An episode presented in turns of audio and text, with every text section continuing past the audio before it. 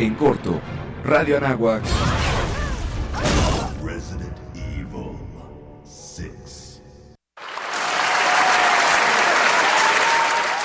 La Universidad Anáhuac tiene para ti el programa de licenciatura en Dirección y Administración de Instituciones de Salud. Aprenderás a planear, dirigir, coordinar, supervisar y apoyar en los procesos de cuidados en la salud, en la prevención, atención médica y rehabilitación. Poseyendo las competencias para dirigir productivamente empresas de salud, tanto públicas, de seguridad social, privadas y el seguro popular, además de desarrollar procesos de investigación y lograr mejoras en el desempeño laboral con base en los principios de la ética y la responsabilidad social empresarial. Visita nuestro sitio en internet www.anahuac.mx diagonal Ciencias de la Salud. Universidad Anáhuac. Formando líderes de acción positiva. Formando líderes de acción positiva.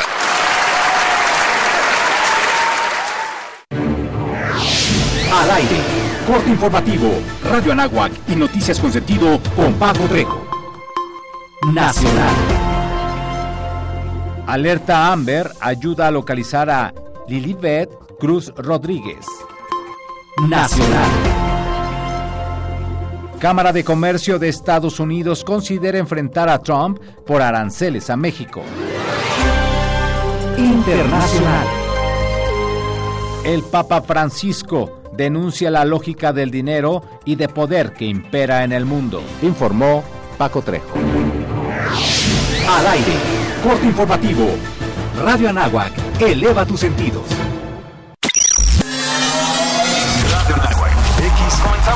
Más. Gracias por estar en este espacio. Hola, ¿qué tal? Bienvenidos a Radio Anáhuac. N. De un primer bloque de música. Hola, ¿qué tal? Muy buenos días. ¿Cómo están? En el 1670 de AM. Radio Nahuac. 1670 AM. Transmitiendo las 24 horas del día desde la cabina Don Jaime de Arocaso. X-E-A-N-A-H. 1670 AM. Una estación hecha y producida por la comunidad Anahuac. Radio Anáhuac. Eleva tus sentidos. Eleva tus sentidos. Eleva tus sentidos. Eleva tus sentidos. Hola, soy Alberto Ratia. Carlos Cañas, Ricardo Rangel. Rafael Molina, Marisol Puerta, Daniel Arandía, Oscar Gómez. Los Halcones de la Banca. Y estás escuchando Halcones Financieros. Atrapa el conocimiento bancario aquí, en Radio Anáhuac, 1670 AM. Amplía tus sentidos.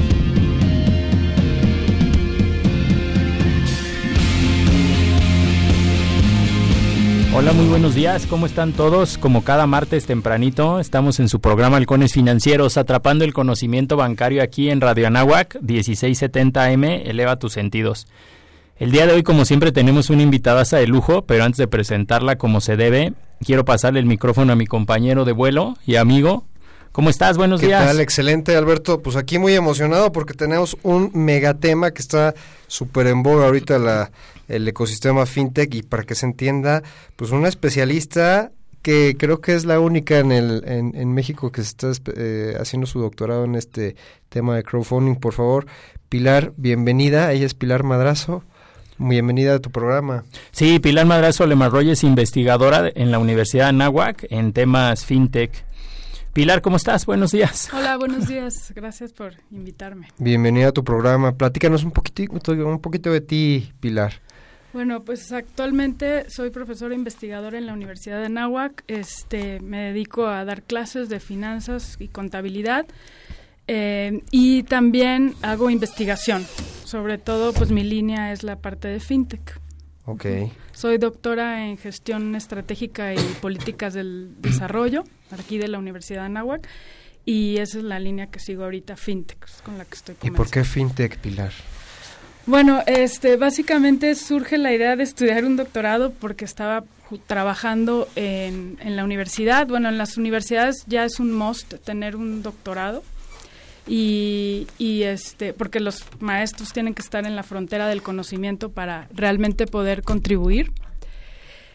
Eh, además, este comencé antes de arrancar el doctorado comencé en un proyecto del Banco Interamericano de Desarrollo justo enfocado en el en la aceleración del ecosistema de crowdfunding en México. Okay.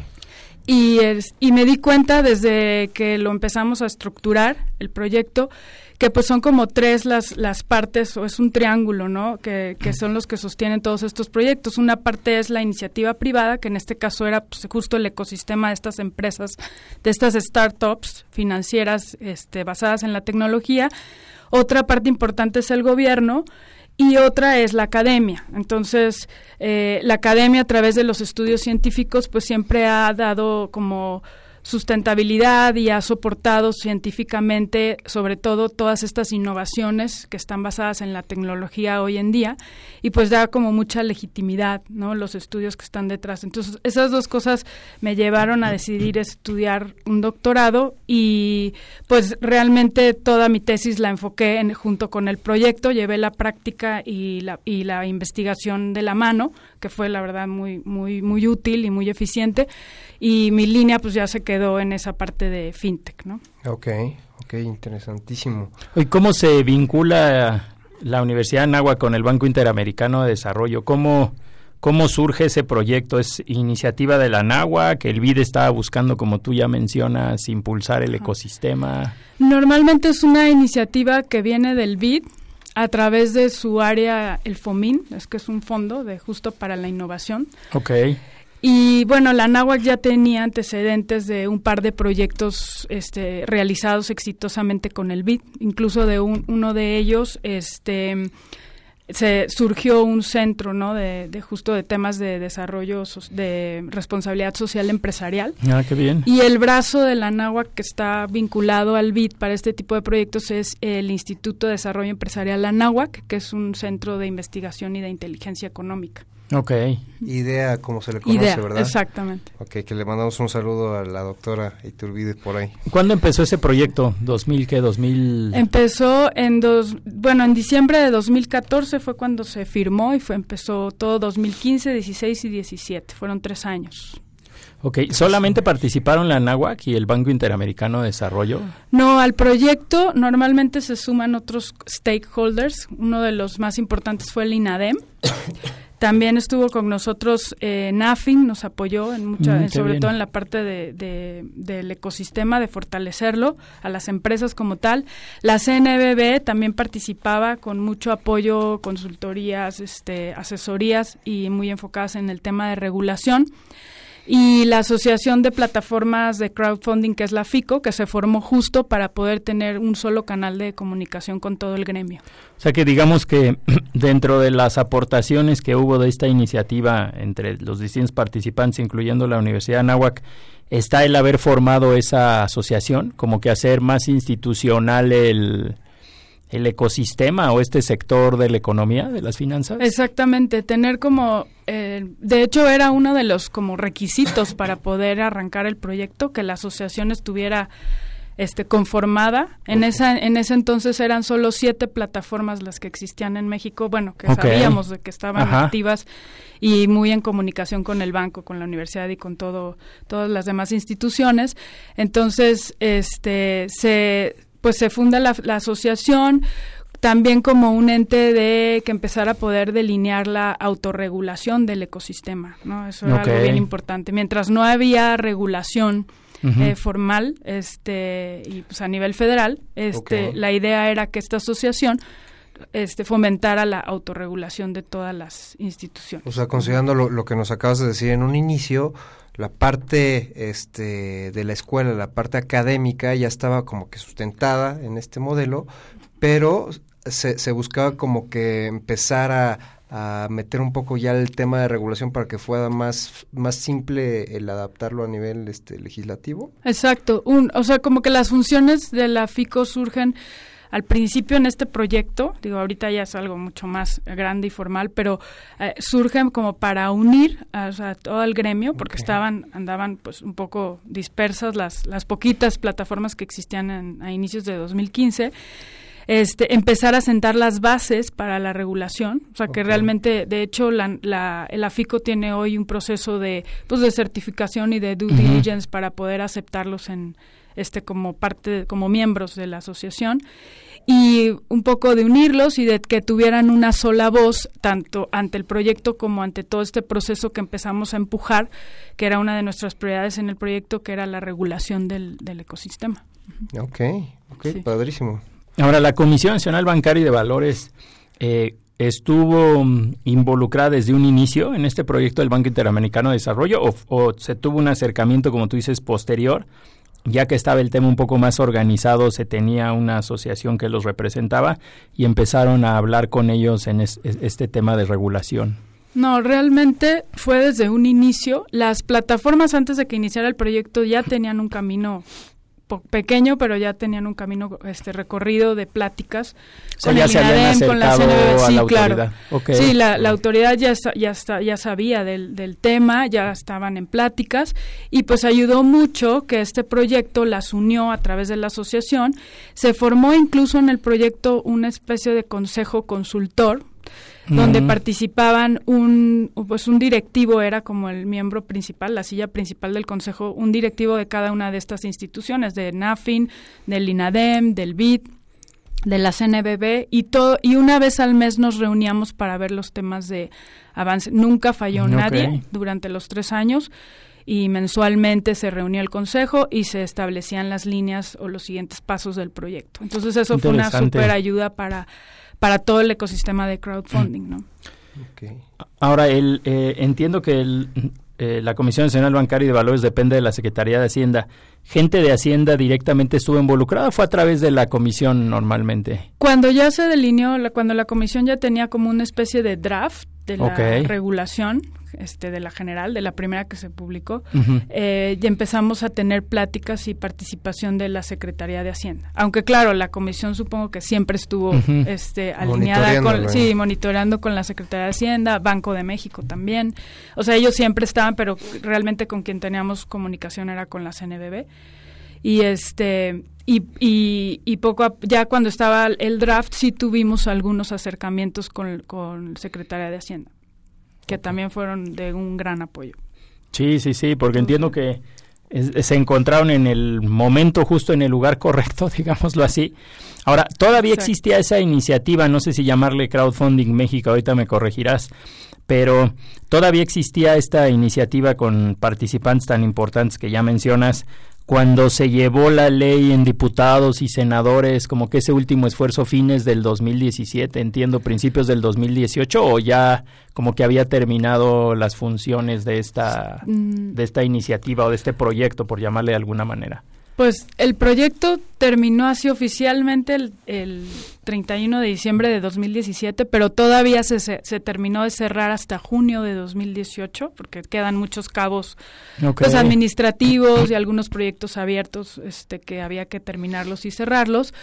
Sin embargo, digo, y su participación pues fue muy continua en este tema. Sin embargo, a quien se le empezó a dar más fuerza para este tipo de temas y cabildeos y que empezó a agarrar realmente el rol de este de todo este cabildeo en el ecosistema fue la FICO. Entonces la idea era que todo lo que hacíamos en el proyecto para que quedara vivo y quedara con un seguimiento, que no se perdiera, pues se quedara en la Asociación de las Plataformas de, Financiamiento Colectivo, que es la FICO. Entonces todas las funciones de este tipo realmente las, las, las, las tomó la FICO y las siguió y, hoy pues esa es su función, sigue no operando. Mm, qué bien, qué padre. Interesante. Ahora, entiendo que dentro del, ya mejor ya entraremos un poquito más en materia, aprovechando que tú eres investigadora y que creo que eres de los pocos conocedores, o a lo mejor la única investigadora, me atrevería a decir, en temas de crowdfunding en México a nivel doctorado. Eh, entiendo que dentro de esta iniciativa se hicieron varias publicaciones que creo que inclusive están disponibles en internet, ¿no? A título gratuito. Sí, se hicieron varios libros de divulgación, este el primer libro del proyecto, que fue como el antecedente, fue un estudio del, del BID, del FOMIN, para ver cómo estaba. Siempre hace como un análisis, o un, este, un análisis exante, ¿no? Del proyecto, del, del, del evento que, que vamos a trabajar. Este, de ahí surgieron a partir, por ejemplo, Nafin nos ayudó con un con la con una especie de consultoría, o sea, se hizo una consultoría a las a las empresas o startups que estaban funcionando en ese entonces y a partir de ahí también hizo como un análisis de la industria y luego entró a, a, cada empresa a revisar su gobierno corporativo, la parte de riesgo de sistema, todo esto. Se hizo una especie de consultoría, eso también quedó en un libro. Okay. Luego se, se, hicieron otros libros de divulgación de casos de éxito, de plataformas, uh -huh. de emprendedores, de los que participábamos en el proyecto. Y luego el, el, estudio inicial del proyecto se actualizó también con los datos, ya como un expost, ¿no? A ver cómo estaba. Como que el, el antes y el después. Exactamente. Cómo y, llegamos antes y cómo, entre comillas, tres años después, cuatro años después está el ecosistema, más Exacto. o menos así. Y estos libros, pues, sigue viva la página de Crowdfunding México. Okay. Eh, está todavía es crowdfundingmexico.mx y ahí están todos los libros que se pueden ver de manera gratuita, exactamente. Salieron, surgieron también algunas tesis de licenciatura este y, y papers, también como un par de papers científicos. Uh -huh. Ok.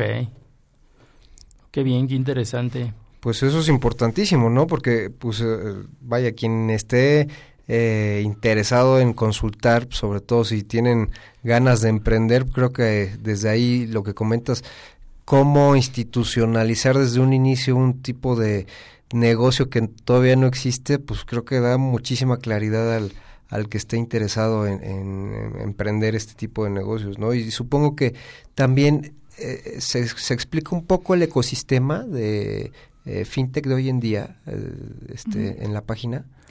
De todo el ecosistema, ¿no? Porque estaba muy enfocada la página crowdfunding. Okay. Como que crowdfunding okay. este, era en ese entonces el segmento fintech. Okay. De, dentro de todo fintech era el segmento, pues gracias a este proyecto, el, era el segmento más organizado que ya se había sentado varias veces con la autoridad ¿no? bancaria para poder definir las líneas.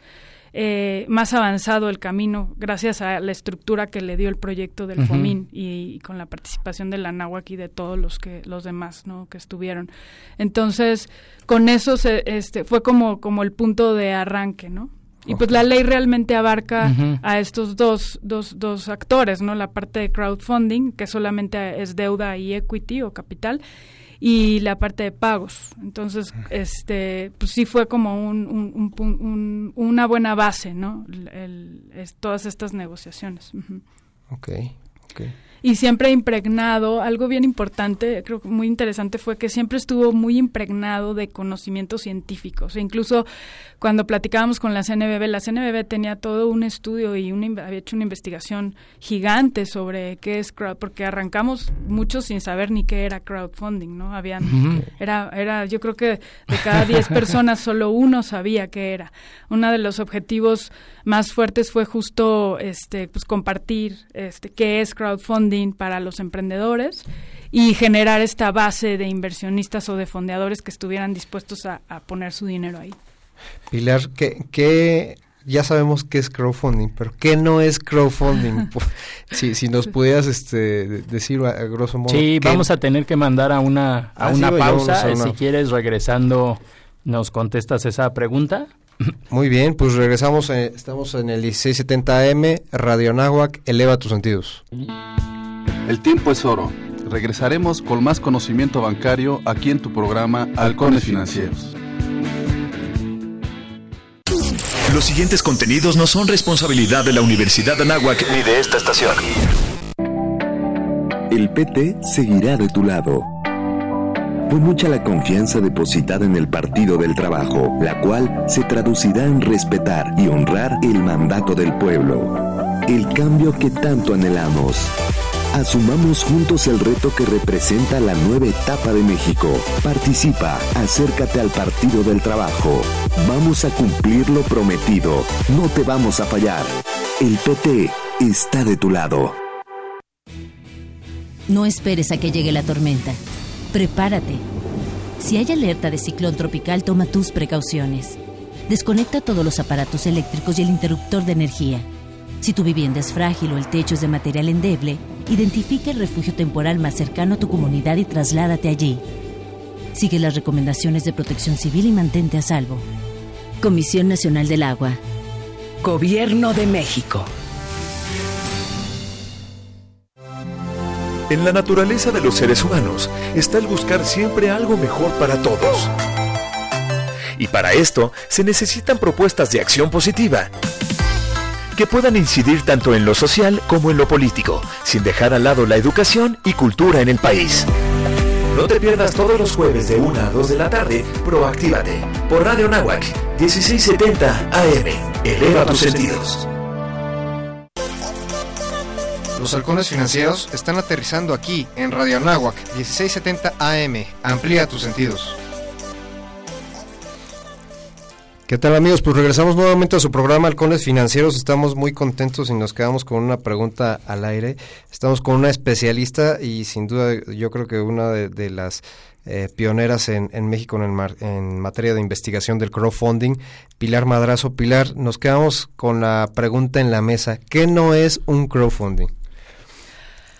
Bueno, creo que es más fácil explicar qué, tiene que qué tiene que haber para en el mecanismo, ¿no? Para que exista un crowdfunding. Primero, este, pues tiene que haber una plataforma digital, ¿no? Todas las transacciones tienen que ser digitales con esta confianza que se genera, que es como la que va a poner en contacto a la gente que necesita dinero, que puede ser desde un emprendedor, una pyme, una startup y este y con pues con un grupo muy grande de personas que va a estar dispuesto a apoyarlo. ¿no? Para que sea crowdfunding, pues sí tienen que ser muchos los que participen con cantidades pequeñas. A través de un medio digital, okay, donde ese medio digital está representado por una empresa, ¿no? que, es, que son todas las plataformas que hoy vemos, y y entonces se lleva a cabo esta, como que la plataforma es la que los, los pone en contacto y ya entre ellos hacen el intercambio de recursos, tanto a la hora de, o sea, prestan o invierten y después el emprendedor o la pyme tiene que regresar el dinero, ya sea con intereses o con la participación accionaria, dependiendo del modelo. Okay. Entonces, eso es, en los temas de donación y de recompensas, pues también tiene que haber un grupo muy grande de gente dispuesta a donar a una causa o a una idea, ¿no? Y tiene que ser, hacerlo a través de una plataforma digital. Entonces, básicamente, creo que eso, o sea, si no hay mucha gente participando con pocas con poca cantidad, pues no es un crowdfunding, ¿no? Si no hay un medio digital que genere la confianza y que los ponga en contacto, pues no es un crowdfunding. Yo así es como lo veo. Ok, ahora ya que mencionaba Ricardo qué es y qué no es, yo creo que importante mencionar que hay algunas figuras o algunas plataformas, dependiendo del objetivo que persigan, si están incluidas en la ley o no, porque también he visto que por ahí hay cierto desconocimiento, como que algunas personas creen que la ley fintech les aplica absolutamente a todas las empresas fintech, o muchas empresas por hablar de tecnología y de finanzas, ya como que se dicen este, fintech, ¿no? Se dicen fintech, entonces, como tú mencionabas hace un ratito, la ley abarca los modelos de negocio en crowdfunding que tienen que ver con prestar dinero, ¿no? Un formato de deuda, por simplificar, y los que tienen que ver con eh, comprar acciones o invertir en empresas, eh, no te conviertes en prestamista o en acreedor, sino que más bien ya eres un socio, ¿no? Eres un eh, accionista de una de una empresa. Entiendo que la ley está enfocada en esas dos figuras por, por englobarlas de manera general, ¿no? Sí, en la parte de crowdfunding solamente se reguló las, a las plataformas de deuda y a las plataformas de capital porque hay un compromiso por parte de quien recibe el dinero de, regresarlo con intereses o con una apertura para que estos inversionistas participen en, en, la, en, la empresa, ¿no?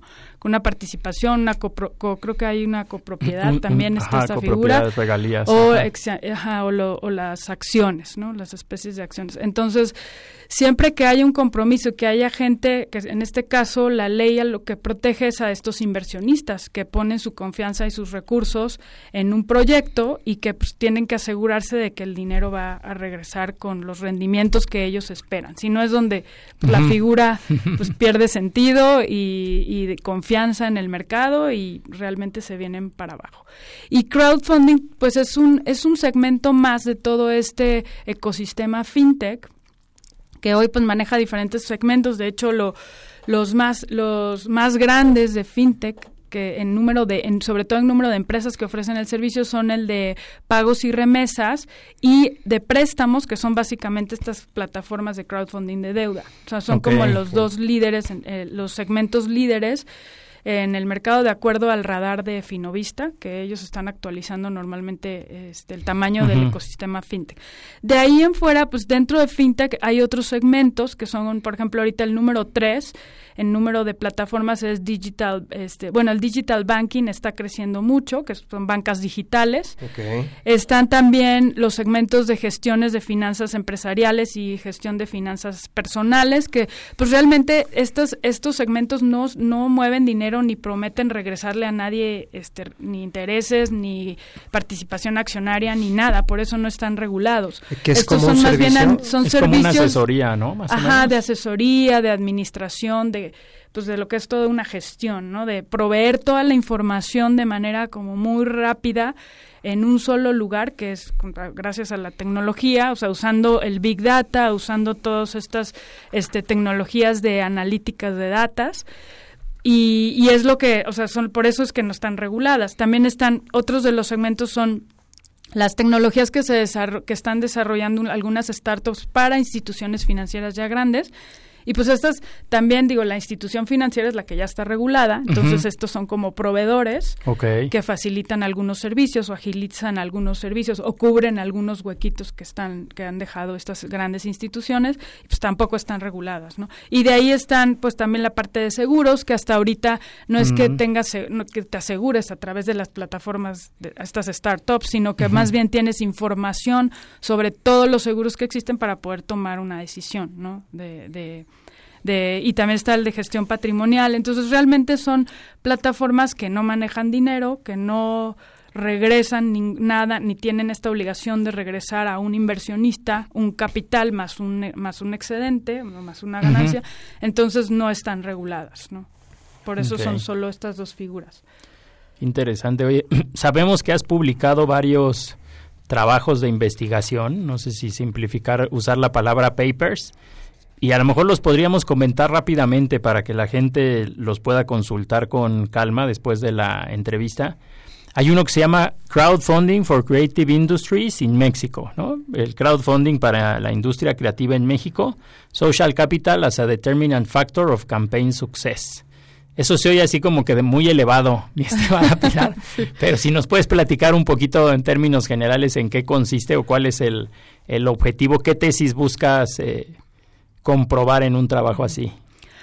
Bueno, en general, el, este proyecto, este, este que mencionas fue un cartel científico que presenté en un congreso que era de la UNESCO. Entonces, Mm. realmente todos los trabajos que están hasta ahora como publicados nacen como de la misma línea de mi tesis doctoral que está eh, que lo que lo que busqué ahí fue la, la plataforma fondeadora fue la que me abrió sus puertas para y me, y me ayudó a- o sea, dar- dándome la información para poder hacer mi investigación y justo, pues algo que me llamaba mucho la atención de estas plataformas de recompensas es que no hay nada a cambio, no, no hay, no hay, un- no es que el que dé dinero esté esperando un interés o esté esperando para una participación para una rental, un, rendimiento a largo plazo.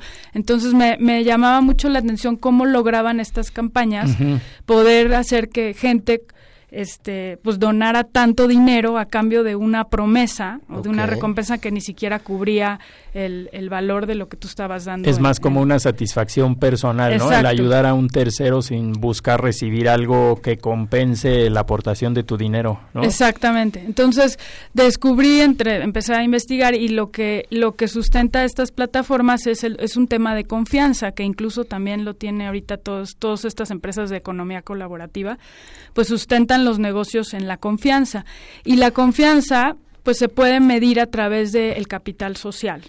Este, en la teoría y en, en- en la literatura, el capital social, pues hay muchísimas teorías, pero realmente es el que sustenta estos temas de confianza. Entonces, lo que yo hice fue estudiar cómo el capital social, ah, realmente, primero cómo se genera en una campaña de crowdfunding de recompensas, lo, lo medí a través de un modelo y cómo es que impacta en el resultado o en la posibilidad de que estas campañas tengan éxito. Entonces, utilicé ahí una teoría para hacer para construir un modelo y básicamente las, pues las variables que, que tomo son las redes sociales del, del, del grupo este de emprendedores. ¿no? Del proyecto y algunos datos de la misma plataforma y algunas partes de mi base de datos la generé yo este por fuera, ¿no? Pero básicamente es a través de eso. Entonces, el, el capital social lo puedes medir en base a tres, o sea, se genera gracias a tres cosas. Una es la parte, tu- el tamaño de tu red social, o sea, que tengas muchos muchos nodos, ¿no? O sea, muchos contactos. Muchos seguidores, por muchos, decirlo así. Ajá, muchos seguidores, muchos replies, muchos shares, mucho- por ejemplo, en Facebook, pues todo eso suma. Este, otra parte es la relacional que tiene que ver con pues qué tanta empatía se genera en esa red, o sea, qué tanta reciprocidad. Por ejemplo, en las plataformas de recompensas, si tú participas como un emprendedor que busca dinero, pues algo que te ayuda mucho a que te pongan dinero es que tú también pongas en otras campañas. Entonces Claro. eso genera en la red esta como reciprocidad y ayuda a que tu campaña tenga éxito. Entonces esa es como otra dimensión del capital social. Y la última es la parte, es una dimensión que se llama cognitiva, que es, pues entre más compartas información sobre tu proyecto, generas también más confianza. ¿no? Por ejemplo, compartir sobre todo cosas que sean afines, o sea, vas a vas a compartir información y si la gente se casa con tu información o está de Se acuerdo con- identifica. se identifica exactamente, entonces va a estar más dispuesta a fondearte. ¿no? Entonces, básicamente esa fue la línea y bueno, hice un estudio de, de solo las categorías de industrias creativas, que son la, eran las más fuertes en fondeadora Ok. y llevé ese cartel a, a un a un congreso de la UNESCO. Qué interesante. Oye, nos está preguntando uno este, de nuestros radioescuchas, Ivette Carreño. Creo que ya, ya aquí en la mesa ya sabemos muy bien qué es crowdfunding, pero ahorita que estabas dando en la esencia, ¿le podrías explicar un poquito al público qué, cómo entender qué es crowdfunding? Bueno, la definición, Ajá. así. El crowdfunding es un mecanismo a través del cual eh, un emprendedor o grupo de emprendedores, porque puede ser un equipo, ve- consigue recursos, ¿no? Utilizando un- una plataforma digital, o sea, se hace como un, un- un llamado a mucha gente, a muchísima gente, porque gracias a, a las tecnologías de información y comunicación podemos acceder a mucha gente para que un gran número de personas, y esto sí lo recalco, un gran número, para Sí, que sí. realmente sea un crowd, eh, estén dispuestos a participar con pequeñas contribuciones a ese proyecto. Entonces, si tú buscas para arrancar un negocio 80 mil pesos para cubrir un, un- pequeño, generas, haces una campaña en redes sociales, soportada siempre en la plataforma que tú escojas, que hoy está Donadora, por ejemplo, este Fundify, las que están de, de recompensas, voy a poner como ejemplo. Y entonces todos van a estar, a todos los, tus contactos los vas a convencer de que entren a la plataforma, aporten un- una parte de- del dinero que necesitas, que normalmente es un pedacito, una pequeña parte, y así tú puedes eh, conseguir juntar todo el dinero necesario para, para tu proyecto, para tu idea. Y eso pues puede ser no financiero, como este que estoy este, explicando, para una causa donde no va a haber nada a cambio, o puede ser financiero si mucha gente participa con dinero, pero quien lo recibe va a regresarles ese dinero más un interés. Ok. O se los va a regresar en el largo plazo, pero porque los va a hacer participar en su empresa como inversionistas, como parte del capital social de la empresa. De cualquier negocio, ¿no? Como cualquier negocio. De cualquier negocio, exactamente. Perfecto. En otras palabras, si yo quiero poner una plataforma para ayudar, por ejemplo, a gente que tiene una enfermedad y que tal vez no tiene el recurso para, para un tratamiento, para una operación, o quiero ayudar a que un artista eh, eh, mm, pinte un cuadro o componga su primer eh, CD, o quiero ayudar a un escritor para que escriba, libro, publique, ¿eh? ah, exacto, saque su libro, esas plataformas o, o esas actividades no están reguladas por la ley porque las personas que aportan su dinero, sus recursos económicos para ayudarlos, no están esperando directamente un beneficio monetario, un beneficio en dinero a cambio. Entonces, por eso la ley FinTech en México no, no se preocupa mucho porque dice, bueno, si tú estás poniendo 100 pesos o 5 mil pesos para la operación de alguien que lo necesita, pues sabemos que no me vendrás a reclamar a mi Comisión Nacional Bancaria y de Valores, este, de por qué no te regresaron tus cinco mil más tus intereses. Tú sabías desde el primer momento que era un donativo eh, por ayudar a esta persona, ¿no? Esta situación. Pero si yo quiero poner una plataforma que promete a los inversionistas o promete a los que aporten regresarle su dinero más un rendimiento, ahí eso sí es diferente y entonces tiene uno que pasar por una autorización muy formal y completa o por un proceso de, autorización por la Comisión Nacional Bancaria y de Valores, por simplificar, y cumplir con mucha regulación y muchos estándares eh, de buen gobierno, temas de prevención del lavado de dinero, ciberseguridad. Yo no me atrevería a decir que como un banco, pero a escala es bastante parecido, ¿no? Guardando las proporciones, y eres una empresa tan regulada como una casa de bolsa, una FORE, una institución financiera, y si te quieres dedicar a eso, yo creo que las oportunidades son muchas, pero tienes que hacerlo de manera muy organizada, ¿no? Esa es como que también la certidumbre que trae la ley FinTech, que los que estén metidos en este tema tienen que cumplir con un estándar mínimo, pues bastante alto, en mi opinión. Exactamente, sí. Ok. Oye, ¿como cuánto toma aquí entre nos desarrollar o investigar un trabajo este, así, de, así de profundo? Yo creo que depende mucho del tiempo que le dediques. O sea, el, cuando estudias el doctorado, pues sí te toma todo el tiempo que te lleve el doctorado, ¿no? Porque vas aprendiendo, es, es un mundo, bueno, para mí fue descubrir un mundo distinto, el de la investigación. Aunque ya tenía mi maestría y pues mi carrera y todo, no, no sabía en qué consistía y sí tiene, pues sí es, sí es, tiene sus reglas, tiene sus metodologías, hacer una investigación es como más, este, es muy estricto. No es de que te pongas a escribir ahí lo que opinas. Todo tiene que estar sustentado. Y realmente pues, sacar un, eh, yo creo que una vez que haces una tesis o, cubres este, un, programa de doctorado, eh, que te lleva, es largo, este, puede ser que ya los siguientes, las siguientes investigaciones eh, van, a, van a ser ya más, más cortas dependiendo del tiempo que tú le dediques a leer. Es mucho leer y escribir. Mm, qué interesante. Y eso es importantísimo porque, como dice Pilar, no nada más es tener una opinión. Creo que ahorita el ecosistema este fintech está también muy plagado de opiniones, ¿no? Muchos opinamos y me incluyo al respecto, pero vaya, la seriedad de una investigación como la tuya, pues es la que nos eh, da la certeza a veces para tener más claro en dónde estamos este eh, parados, ¿no? Vamos a un corte comercial, si te parece. Sí, yo creo que sí, vamos a mandar a comercial. Este, entramos a la última sección del programa y todavía quedan algunos temas pendientes de comentar aquí con Pilar, pero síganos en nuestras redes sociales, en Twitter Alcones Fin y en Facebook Halcones Financieros. El tiempo es oro. Regresaremos con más conocimiento bancario aquí en tu programa Halcones Financieros. ¿Te gustaría practicar algún deporte? La Escuela de Ciencias del Deporte ofrece sus modernas y multitudinarias instalaciones. Contando con campos profesionales para fútbol, soccer y fútbol americano, un gimnasio, pista de atletismo, canchas de tenis, básquetbol y voleibol entre muchas otras. Para mayores informes, dirígete con el maestro Marco Antonio Villalbazo Hernández al teléfono 5627-0210, extensión 8440 y 8476. O visita nuestro sitio en internet. Www.anahuac.mx diagonal Ciencias del Deporte. Universidad Anáhuac, formando líderes de acción positiva. En Radio Nahuac nos gusta estar presente en todos lados. Síguenos en nuestras redes sociales. Facebook, Radio Nahuac.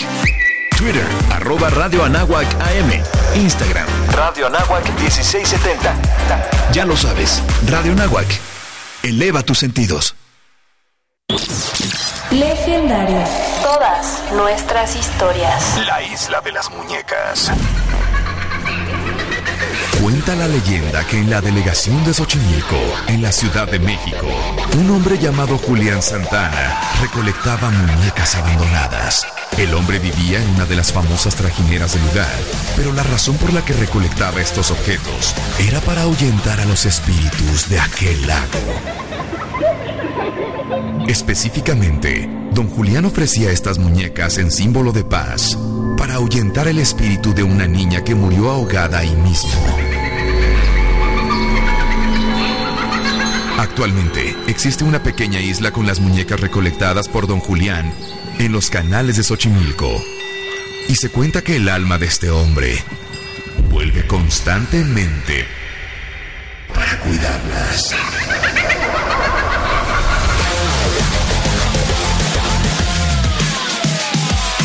Legendario. Todas nuestras historias. La ética no solo se involucra en cuestiones laborales o en el gobierno. Existen muchos temas en el que este aspecto resalta entre todos los demás. Escucha Bioética para Todos, los lunes de 10 a 11 de la mañana. Por Radio Nahuac, eleva tus sentidos. Los halcones financieros están aterrizando aquí en Radio Anáhuac 1670 AM. Amplía tus sentidos.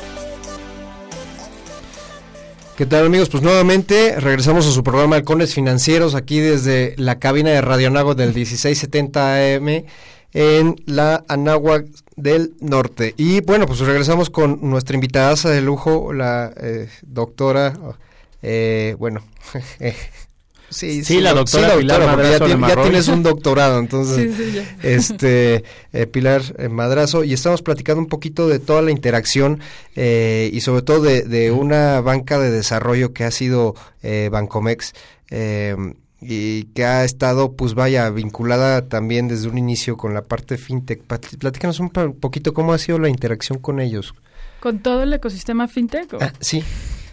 Pues básicamente la verdad es este es como muy grato poder eh, hacer investigación y con este un poco con esta bandera de, investigadora pues las la y, y que se trata de un ecosistema plagado de gente joven y muy este abierta, la verdad es que sí tiene gente con una mentalidad distinta, este, son muy abiertos también al tema de investigación, porque incluso ellos, recuerdo cuando empecé a, a platicar con ellos, a, sobre todo colaborar y, este y tener tener reuniones, pues estaban muy enterados incluso de los temas de investigación en Estados Unidos sobre crowdfunding, no muchas de las reglas que usan en, por ejemplo, en el crowdfunding de recompensas están en papers académicos, o sea, fueron dictadas por, por investigadores americanos sobre todo y algunos ingleses y, son reglas que manejan ellos en su día a día, en su plática cotidiana, pero están sustentados son resultados en, de una investigación seria y formal, no que alguien lo inventó, se le ocurrió, ¿no? Por llamarlo coloquialmente. Okay.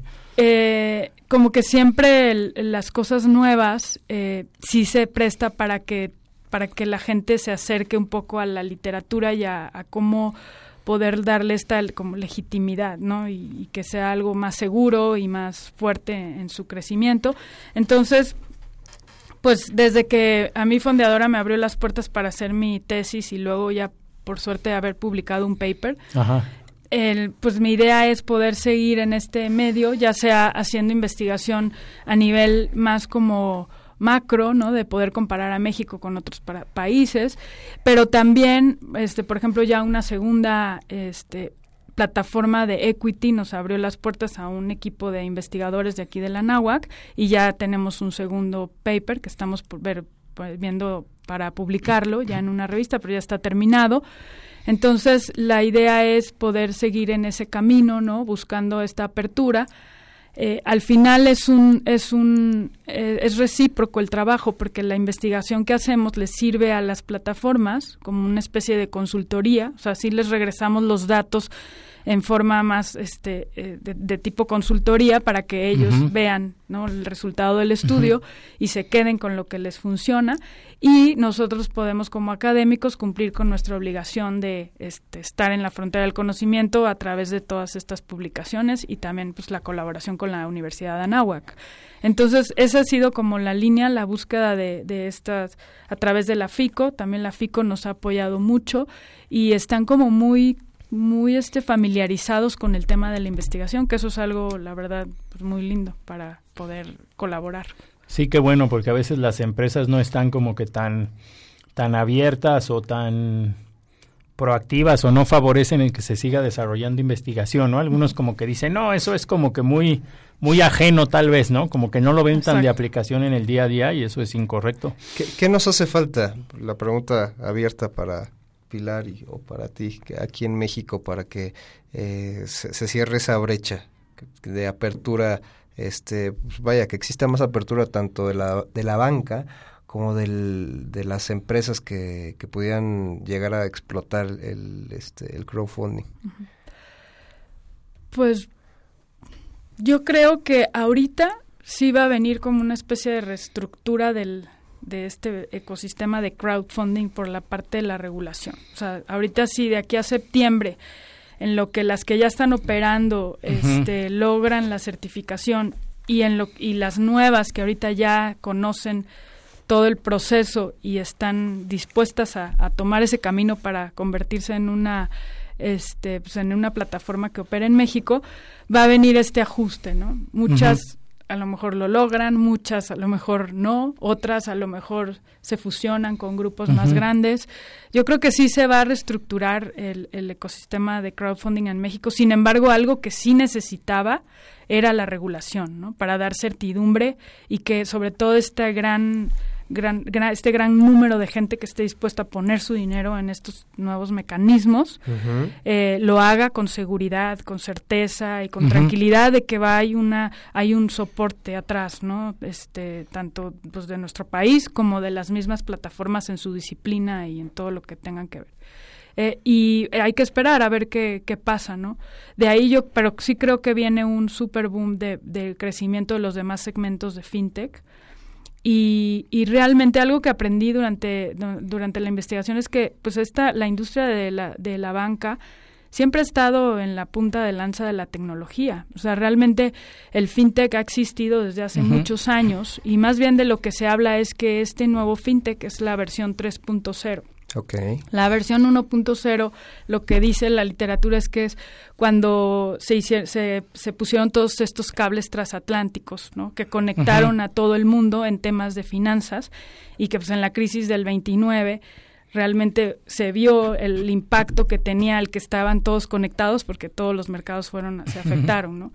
El FinTech 2.0 se, se dice que es cuando empezaron los cajeros automáticos uh -huh. y empezaron, empezó el Las Internet. Las primeras computadoras. Exacto. Y el Internet fue como ahí el, la clave de ese FinTech 2.0, la siguiente, la parte 2, ¿no? Okay. Y el FinTech 3.0 es el que hoy, pues que ha tenido como más eh, viralidad, ¿no? Y que todos estamos como a la expectativa de estas nuevas startups pequeñas, que realmente su contribución a toda esta tecnología que siempre ha tenido el sistema financiero es pues yo, yo lo, lo, veo en dos formas. Una, que todo se hace pues, de manera digital, ¿no? A uh -huh. través de, eh, y a, a, través de personas, pues de un grupo pequeño de personas, empresas que están arrancando. Y la más importante es que tienen un enfoque al cliente muy específico, o sea, muy uh -huh. especial. O sea, si realmente quieren satisfacer la, el, el, gusto personal de los clientes, cosa que los bancos grandes o las instituciones financieras grandes, pues no a veces pierden un poquito esa capacidad.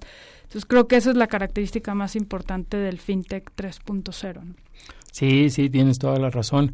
Oye, platícanos sobre el, el libro, el estudio que desarrollaste para Bancomex, FinTech en el mundo, la revolución digital de las finanzas ha llegado a México. ¿Cómo surge esta oportunidad de colaborar con ahora con la banca de desarrollo, Pilar?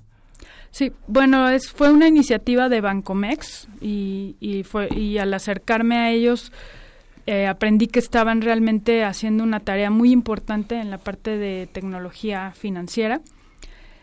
Y, y, Bancomex realmente a quien contrata es a Finovista. Finovista me invitó a participar en parte de la investigación y la redacción de este libro. Mm, qué bien. Eh, Finovista sí trae un camino muy muy fuerte de investigación y es la que nos mantiene un poco actualizados en temas del, del todo el ecosistema fintech, cuántas industrias hay y sobre todo en toda Latinoamérica, no nada más México. Uh -huh. Entonces pueden ver sus radares que te tienen al día los datos de, de fintech en, en, México y en, y en varias partes del mundo. Eh, y bueno, es un libro que el objetivo era que que hiciera como una, una recopilación de toda la, la historia, los antecedentes de fintech, quienes algunos person, algunos países que son este como claves en el mundo en este tema, que en ese caso pusimos a Londres, Singapur, porque son de primer mundo y luego estaban eh, Kenia y mm, ¿cuál fue el otro? Kenia y la India. Okay. Que son, son, son países que dan un ejemplo que han incluso combatido la, la, pobreza a través del, gracias al fintech. Mm, sí, sí. Luego nos metimos en México, que son datos que Finovista maneja muchísimo, los tiene al día. Y al final pusimos una sección de retos, que también fue muy interesante ver, pues uno de los retos más importantes de, de todo esto, de algunos que puedo mencionar, es pues el poder tener una, una una sinergia con el, con el sistema financiero tradicional. O sea, estas empresas realmente buscan colaborar con el sistema de hoy. No es que haya una separación ni que vengan a competir, sino que se busca que realmente haya un intercambio y una colaboración entre ellos. Eso es uno de los retos.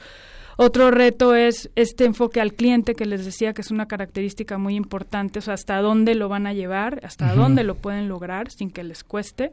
Sí, sí. Y están algunas amenazas que son todas las, las famosas GAFA, que es Google, Amazon, Facebook y Apple, que si ellos deciden incursionar, que en algunos países ya les han puesto el no, pero si ellos deciden incursionar y, en algunos países ya lo hacen con, con algunos pagos y medios de pago, pues sí serían una gran desventaja para estas pequeñas empresas que hoy están creciendo. Entonces, el libro tenía el objetivo de como reunir toda esta información y que fuera muy amigable, muy digerible para jóvenes.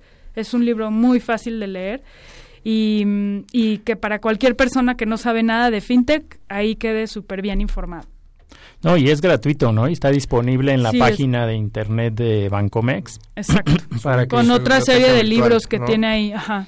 Sí, para lo que los quiera, quien lo quiera descargar, es una, yo diría que es una lectura obligada para los que quieran aprender de fintech en México, por la profundidad en la que tú lo, tú lo escribiste, Pilar. ¿Cuál es, eh, a lo mejor entremos un poquito a la parte de conclusiones y podemos eh, eh, sacar algunas porque este es, eh, ecosistema está en desarrollo. No.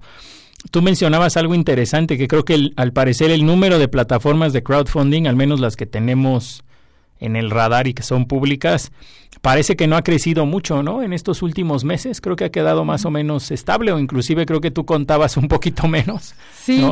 Lo que, bueno, de las estadísticas que justo eh, la fuente es Finovista, eh, tiene ya el radar de 2019 y sí marca un como este un descenso de un 3% en el número de, de plataformas de crowdfunding. Aquí sí es bien importante porque eh, este los modelos de crowdfunding luego se, se se dividen de diferentes formas. En el en la parte de Finovista sí va a ser como la parte que ustedes van a ver y con la que van a monitorear el ecosistema, Finovista separa este crowdfunding de deuda, lo maneja como un segmento que se llama préstamos. Ahí están todas estas plataformas.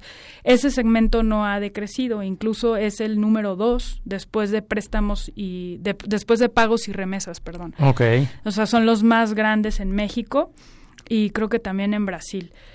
Eh, y la y ya las otras y los otros tres modelos de crowdfunding que son donación, recompensas y capital son los que Finovista considera en su segmento de crowdfunding que en número de startups es el sexto tiene el sexto lugar y es el al que se refieren que ha decrecido en un 3%. Ah, ok. Creo que no, no, me he metido mucho a estudiar, pero por lo que he visto en, todos estos años, creo que ese decremento del 3%, además de que es muy poquito y que puede ser por todo este ajuste, se ha dado más bien en las plataformas de donación y recompensas.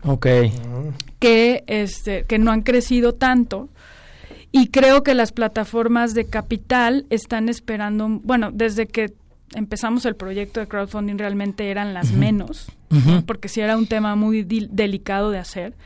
Eh, de ahí la líder era Play Business, pero Play Business pues tenía un modelo como sustentado, muy bien aceptado por la CNBB, con, la, con el que pudo trabajar. Incluso su modelo fue utilizado como parte de la regulación, una- un- como, un, un- Como de ejemplo de buena práctica. Sí, es una buena, fue una buena práctica que se incluyó en la regulación. Entonces no nada más dan acciones, sino también está este como como este contrato de copropiedad, ¿no? Ahí no me acuerdo cómo lo, lo dice bien la ley.